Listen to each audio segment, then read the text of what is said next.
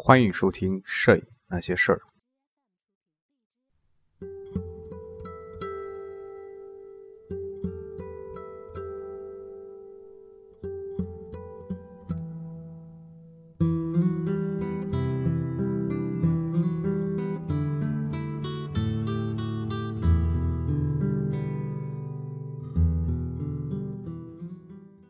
世界摄影史第八章：纪实摄影至一九四五年的社会面面观。人物小传：刘易斯 ·W· 海因。刘易斯·海因是一名与时代同呼吸的摄影师，他的社会学视野为其作品带来了独特的视点和形式。一九零零年，当二十七岁的海因从出生地威斯康辛州的奥什科什来到东部教授自然科学时，他已经相当了解工业场所开发利用的情况，并打算用一生的大部分时间来记录。他最初的正式拍摄是受他所在的纽约道德文化学校校长之托进行的。目的是将相机作为教育的工具，作为渐进运动的推动者，学校试图通过摄影寻找某种方式来对抗美国人对东欧和南欧新移民的强烈歧视。所以，除了记录学校活动和教授摄影外，海因从1904年起开始拍摄进入爱丽丝岛的移民，尽管环境混乱且语言不通。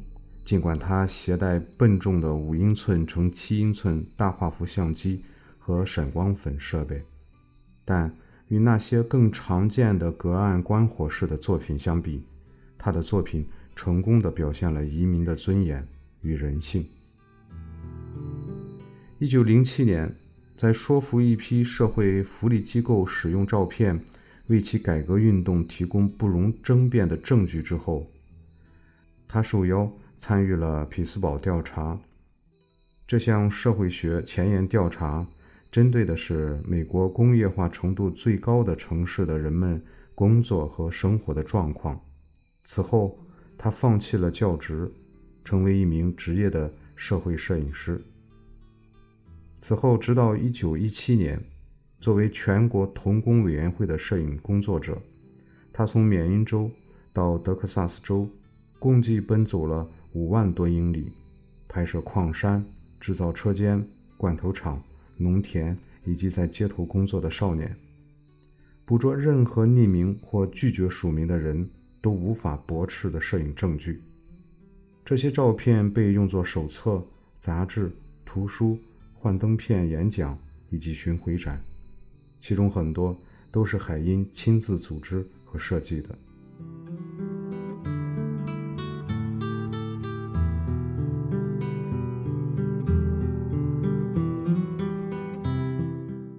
一战末期，由于人们对社会福利计划的兴趣明显减退，海因加入了美国红十字救济行动，作为随行摄影师奔赴法国和巴尔干半岛。回国后，他开始了一项正面纪实计划，希望表现社会系统人性化的一面。在他看来，这一点是一个相信机器靠自己运转的社会应该意识到的。最初，他创作了一系列以工作肖像为题的个人肖像作品，尽管没有取得商业上的成功，却获得了评论界的好评。海因的创作在一九三零年拍摄帝国大厦的建造时达到了顶峰。他沿着令人眩晕的楼梯一路跟踪建筑进度，在横梁上攀爬，甚至钻到水泥桶里悬空拍摄。项目完成后，他将其中的一部分照片，连同工作肖像系列的一部分，编入了《工作者》一书。这是一部具有开创性的摄影作品集，其照片复制精良，采用了全幅初学版式以及简单的现代活版印刷工艺。海因生命的最后十年遇上了大萧条。尽管农业安全局的摄影师有机会拍摄振奋人心的社会纪实照片，但海因所服务的部门——农村电气化管理局、田纳西流域管理局和公共事业振兴署，却没有什么摄影项目以类似的创造性的眼光对照片加以利用。为了让海因的作品不被遗忘，贝伦尼斯·阿伯特、伊丽莎白·麦考斯兰。和摄影联盟1939年在纽约举办了一场海因作品回顾展，这在一定程度上弥补了海因晚年的挫败。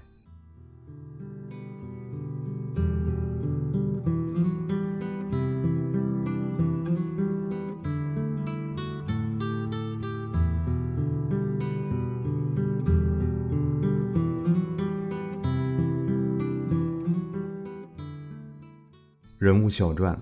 奥古斯特·桑德。奥古斯特·桑德的梦想是建立一份二十世纪德国人的视觉记录。他希望拍摄一系列肖像作品，按照社会学弧形队列，从农民开始上升到学生、职业艺术家和政治家，再从城市劳动者开始下降到直到失业者群体。从而使观看者认识到社会和文化的不同维度，以及现实生活的分层。但是在一九二九年以《我们时代的面孔》为题出版了唯一一卷之后，这一雄心壮志的计划就遭到了禁止，因为其展示的内容与纳粹关于阶级和种族的官方说辞相抵触。桑德被迫放弃了该计划。一八七六年，桑德出生于科隆附近的一个村庄。他的家庭深受传统农村文化的影响。桑德在当地煤矿打工时，偶然接触到了摄影，很快就开始为当地家庭拍摄简单明了、不加修饰的肖像作品。这份经历加上后来做建筑摄影学徒，以及在德累斯顿艺术学院接受的艺术训练。使他形成了成熟独特的风格特点。他曾在林茨开设了一家商业工作室。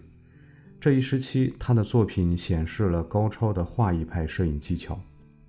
但正如他几年后在为自己的另一间工作室写的宣传册中所说，他更喜欢简单自然的肖像，人物所处环境与其个性相一致。这一观念在一战结束后展开的大型项目中迅速得以实现。桑德熟读德国古典文学作品，是一个思想深刻的人。他的思想来源于两个共生的观念：外表的和谐与内在的真实。前者认为人的品德可以从面部特点和表情上反映出来。桑德对此进行了发挥，在塑造社会类型和典型人物时，引入了环境的效果。桑德还深信，常识是可以通过对自然世界各方面进行认真探索和真实再现而获得的。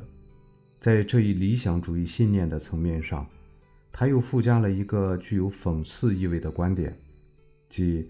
德国社会的商业、职业和阶级几乎一成不变地保持着中世纪的等级结构。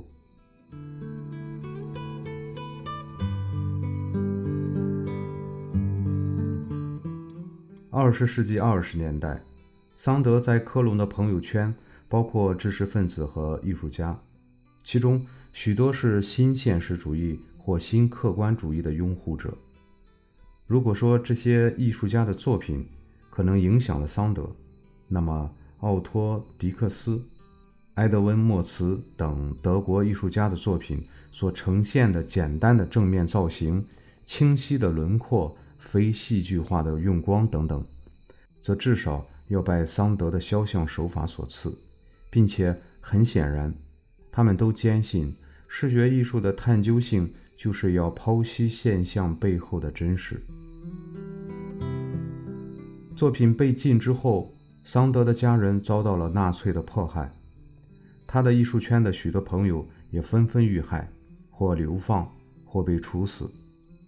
桑德被迫将他的相机镜头转向风景和工业场景。面对家乡的农村风光，他试图暗示人类智慧在土地改造中的历史作用。同时，作品中对自然形态的细节特写，似乎象征着他对理性精神的不变信念。二战中，桑德失去了几位亲人，底片也在一场大火中被焚毁。幸存下来的他，发现自己的作品已经再版，而自己也被世界的摄影者所崇拜。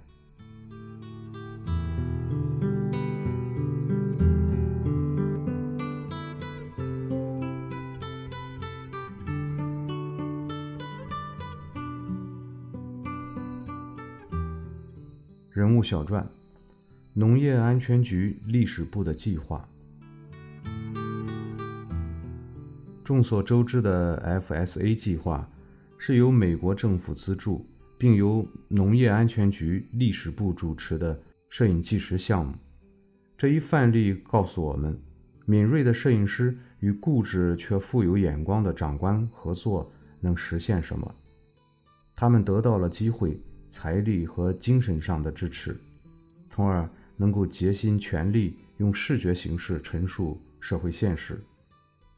一九三五年，原本在哥伦比亚大学经济系教学的罗伊 ·E· 斯特赖克被调到华盛顿，领导由新政设计师雷克斯福德·盖伊·特格维尔所指导的历史部。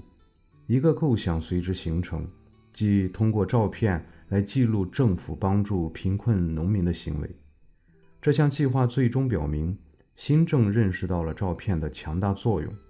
它如同小说、戏剧和民间音乐一样，能够用视觉手段传达出那个时期的人文社会观。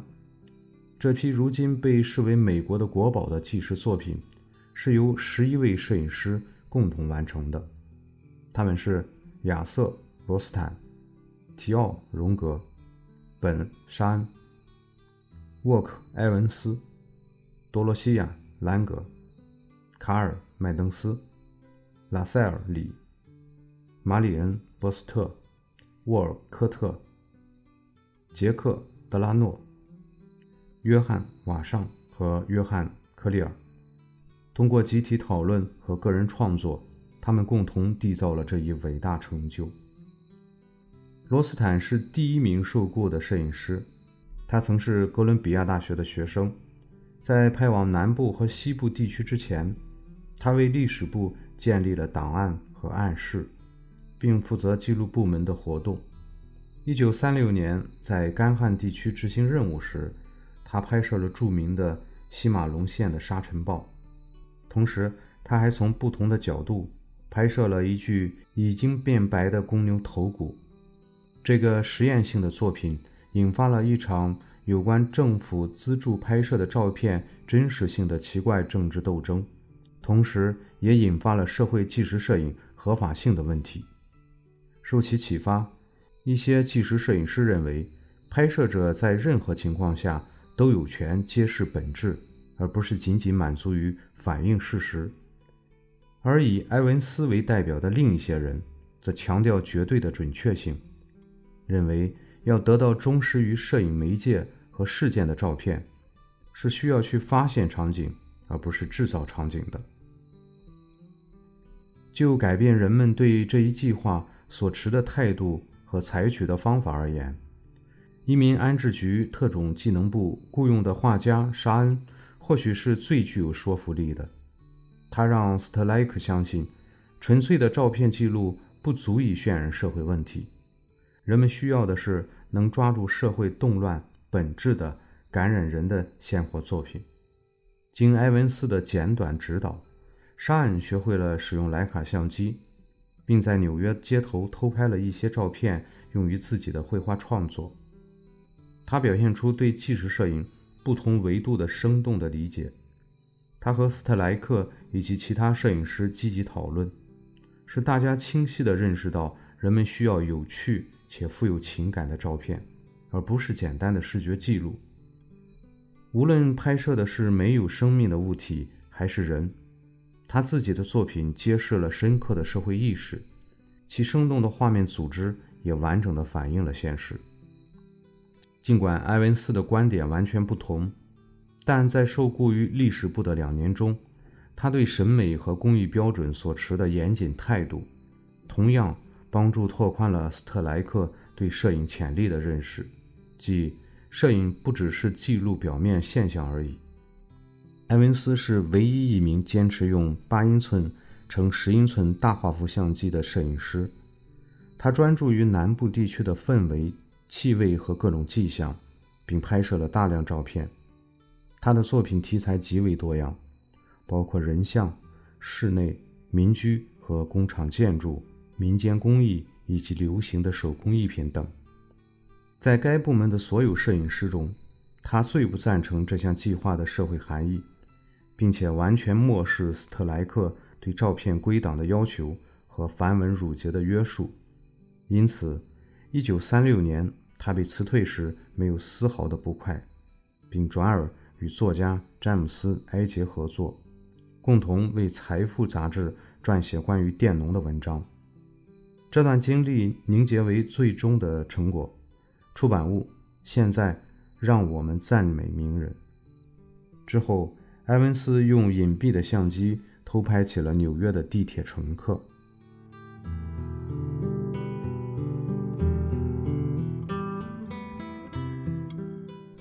兰格悲天悯人的视角即人文至上，同样影响了斯特莱克和历史部的导向。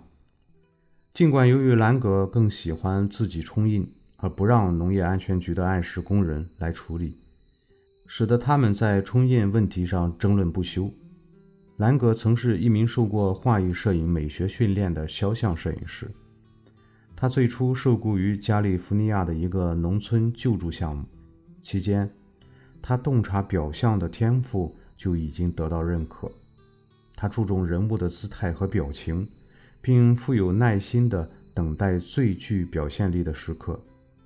他似乎能用美国大多数人都能理解的方式去提炼灾难对每个受害者的含义。有时，他的作品甚至能促使当局立即采取行动，救助迁居的农民家庭。一九四零年离开这个项目后，他坚持按原来的方式独立工作，拍摄了一系列令人难忘的美籍日裔人的照片。由于日本军队偷袭珍珠港带来的排日情绪，联邦政府把这些人关进了集中营。其他摄影师中，麦登斯和荣格都为这项计划工作了相对较短的时间。被兰格称作伟大的边牧人的拉塞尔里，在麦登斯受邀加入了新创刊的生活杂志后，接替了他的位置，并在历史部工作了最长的时间。尽管李最主要的工作是积累尽可能完备的视觉记录，但他拍摄的照片却充满了个性、勇气和嘲讽的幽默。作为那个时代。相对少见的职业女性摄影记者之一，波斯特·沃尔科特于1938年接受雇佣。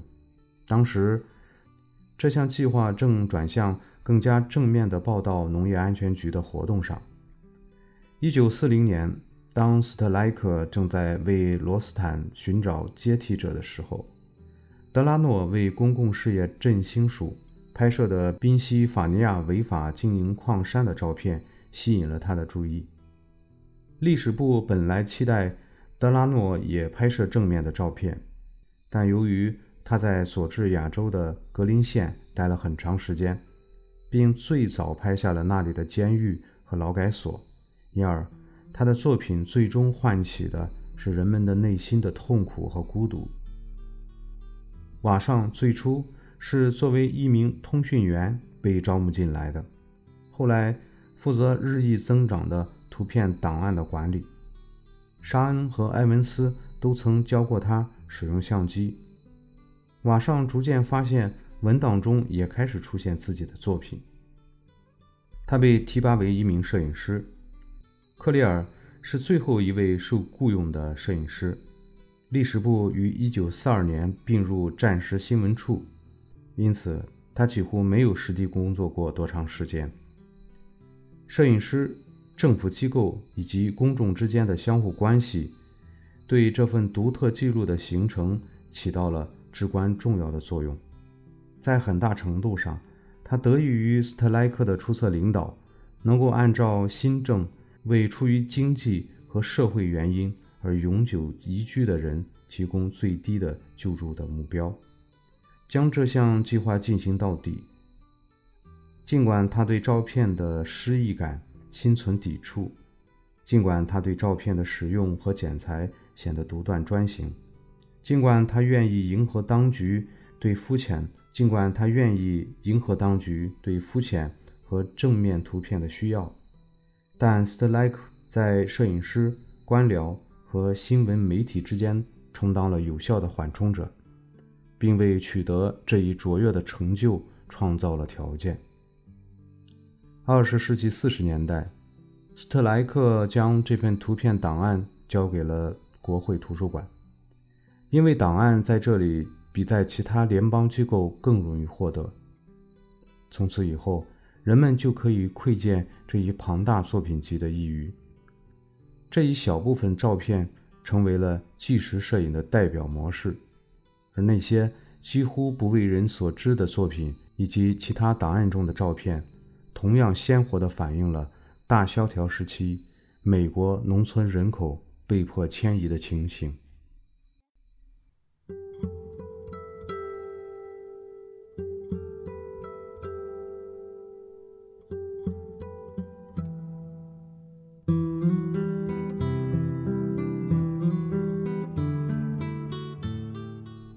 小标题：揭露不公，相机与社会问题。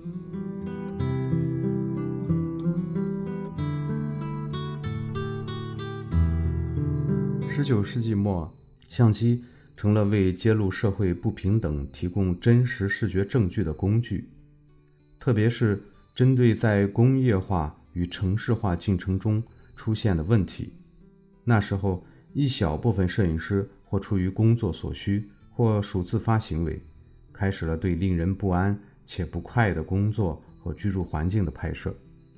这些照片在美国发挥了作用，尤其是在一部分中产阶级开展的运动中。这些运动的目的是要改善移民劳动者的工作和生活条件。从此，摄影纪实风格出现了，并最终扩展到了针对农村和不发达国家现状的拍摄。大体上，纪实风格包含两个目标：描绘真实可信的社会事实，唤起对相关个体的同情。这类照片往往结合文字一起使用，用于公共演讲、印刷的出版物或展览，而且通常涉及一系列而非单幅的照片。1889年至1949年期间，雅各布·里斯。刘易斯·海因、农业安全局雇佣的摄影师以及摄影联盟部分摄影师的作品，将这一理念推至了巅峰。纪实摄影的角色最终被电视新闻报道和广告取代了。